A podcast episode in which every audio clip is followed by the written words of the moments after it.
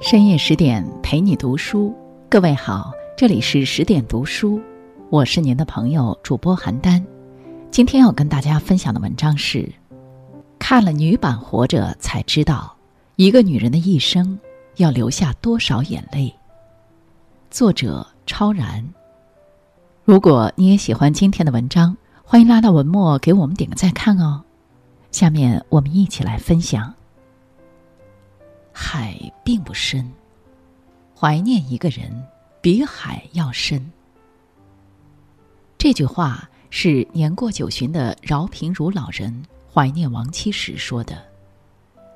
八十七岁那年，老人的妻子毛美棠去世，为了怀念妻子，老人利用四年多时间，把他和妻子六十多年的美好回忆用画和文字记录了下来。于是，便有了感动海内外读者的《平如美棠》。无独有偶，为了怀念母亲，一位年过花甲的老人，在一间不足四平米的厨房里，利用做饭的间隙，数年如一日写着母亲的故事。终于，他写成了一本书，留下了妈妈的一生。这便是杨本芬老人的处女作《秋园》。此书一经出版，市场反响远超预期，很多读者评价《秋园》是母女版的《平如美棠》，还有不少人称其为女性版《活着》。读完《秋园》，就如同读尽了中国两代女性的故事，它让我们明白，人生就是一边崩溃一边前行，只要生机不灭，终有抬头之日。命运多无常，苦难是寻常。一九一四年，秋元出生在洛阳一个医学世家，自小父母疼，哥嫂爱。稍大一点，思想开明的父亲又送秋元上私塾、进学堂，让他接受最好的教育。可以说，秋元是含着金汤匙出生的，整个童年无忧无虑，不知苦为何物。然而，快乐的时光在秋元十二岁那年戛然而止。一天，家里的药铺来了一位做官的病人，送给父亲两张游园会的门票。父亲满心欢喜地把票给了秋元的两位嫂子，让他们去游玩。可这一去，两人就再也没有回来。游船沉了，船上没有一个人幸存。父亲因此一病不起，不久便溘然长逝。而作为顶梁柱的大哥，办完三场丧事后也病倒了。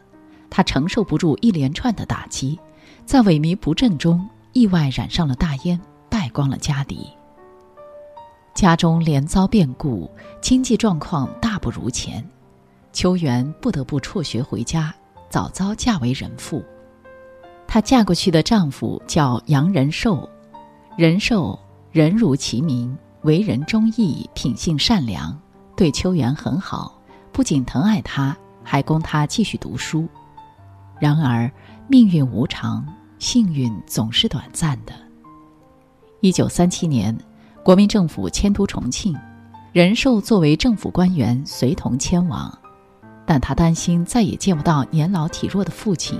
便带着秋元和出生不久的儿子在武汉下了船，回湖南湘阴探望父亲。没成想，这次回家把一家人的生活彻底打入了深渊。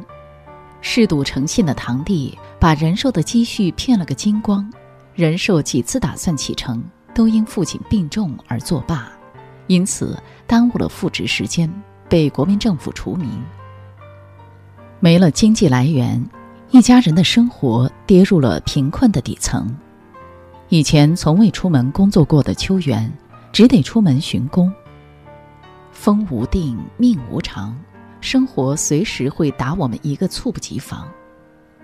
今日华丽风光，明日或许就是狼藉一场。正如路遥所说，在这平凡的世界里，没有一天是平静的。既然人生无常，无法躲藏，不如坦然面对，过好眼前的每分每秒。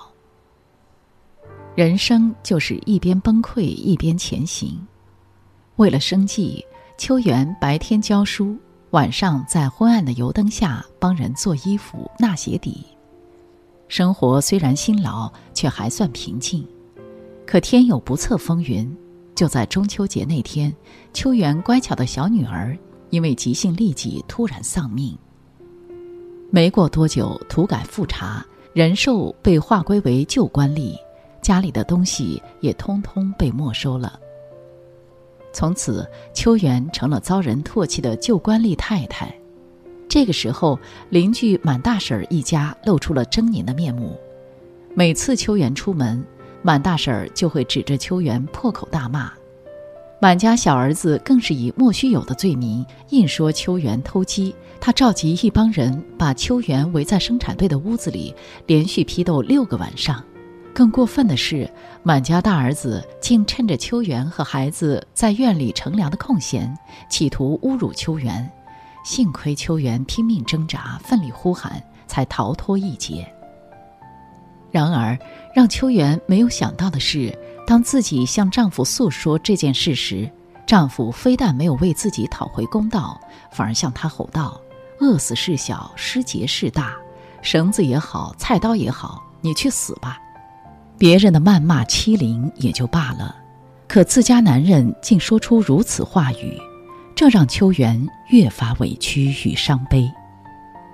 可他又能如何？孩子们的肚子还饿着，而生活还得继续。他擦掉眼泪，咽下委屈，藏起悲痛，放下面子，出门向自己曾经的学生求助。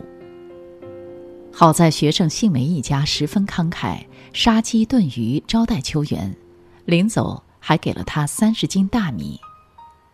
作家刘擎说：“人生就是一边修船，一边开船。说到底，人生不过是一边崩溃，一边前行；一边修复，一边重生。成年人的世界没有容易二字。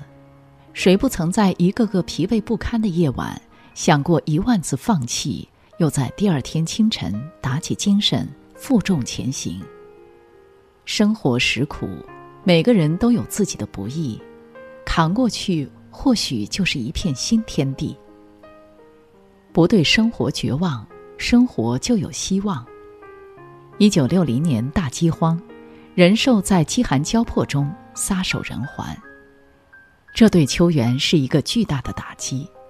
尽管他早已做不了什么，但毕竟能守护孩子们。家里的日子越来越难熬。秋元深思熟虑后，让女儿芝华继续去考学，自己则带着两个小儿子辗转来到了湖北汉川。在那儿，他以给人制作衣服谋生。有了点钱后，托人将两个儿子送到附近的小学读书。然而，没过几年，当地开始清理外来人员。秋元清楚，若回去就等于送死，不饿死也得被斗死。为了不被赶走。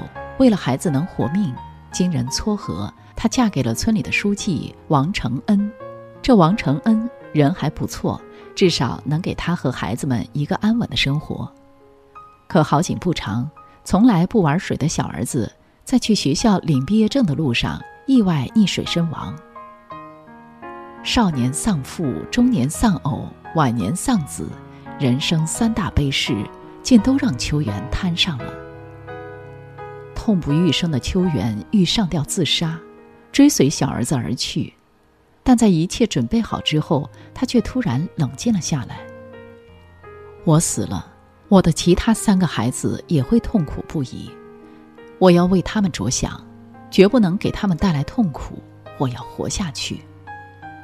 他把失子之痛深埋心底，咬紧牙关，尽其所能地培养其他三个孩子。命运多舛的秋元，最终苦尽甘来。晚年的他回到了自己的家乡，在院落拾花弄草，在屋旁开菊园种芙蓉。退休的大儿子也始终陪伴在他身旁。太宰治在《人间失格》中说：“在所谓的人世间摸爬滚打至今，我唯一愿意视为真理的，就只有一句话：一切都会过去的。每个人的生命中都会有一段难挨的时光，糟糕不已，也苦不堪言。但没有不拂晓的夜晚，也没有熬不过的艰难。生活坏到一定程度就会好起来，因为它无法更坏。所以，无论遭遇什么，都不要对生活绝望，坚持下去就会有希望。南京大学教授丁帆评价邱原，把一部中国社会史高度浓缩而真实的从一个家庭的变迁中勾陈出来，再现了一个世纪的人性活化石。邱原的一生是上个世纪无数普通女性的缩影，她们接受命运安排，却不曾被命运打败。哪怕如浮木般漂泊。也要在起落沉浮中挣扎求生。他们用柔弱的肩膀撑起一个家，也撑起一个时代，滚滚向前。不抱怨命运的不公与残酷，改变能改变的，接受不能改变的，这也许就是他们最可贵之处。其实，个人的命运总是同时代的命运紧密相连。与其百般抗拒，不如勇敢面对。正如罗翔老师所说：“人生中大部分的事是我们自己决定不了的，凡事尽力而为，同时坦然接受一切命运的安排。不怨天，不责人，纵有疾风起，人生不回避。”点个再看，与朋友们共勉。这篇文章我们就分享到这里。更多美文，请继续关注十点读书，也欢迎把我们推荐给您的朋友和家人，一起在阅读里成为更好的自己。我是邯郸，我在中国重庆，祝您晚安。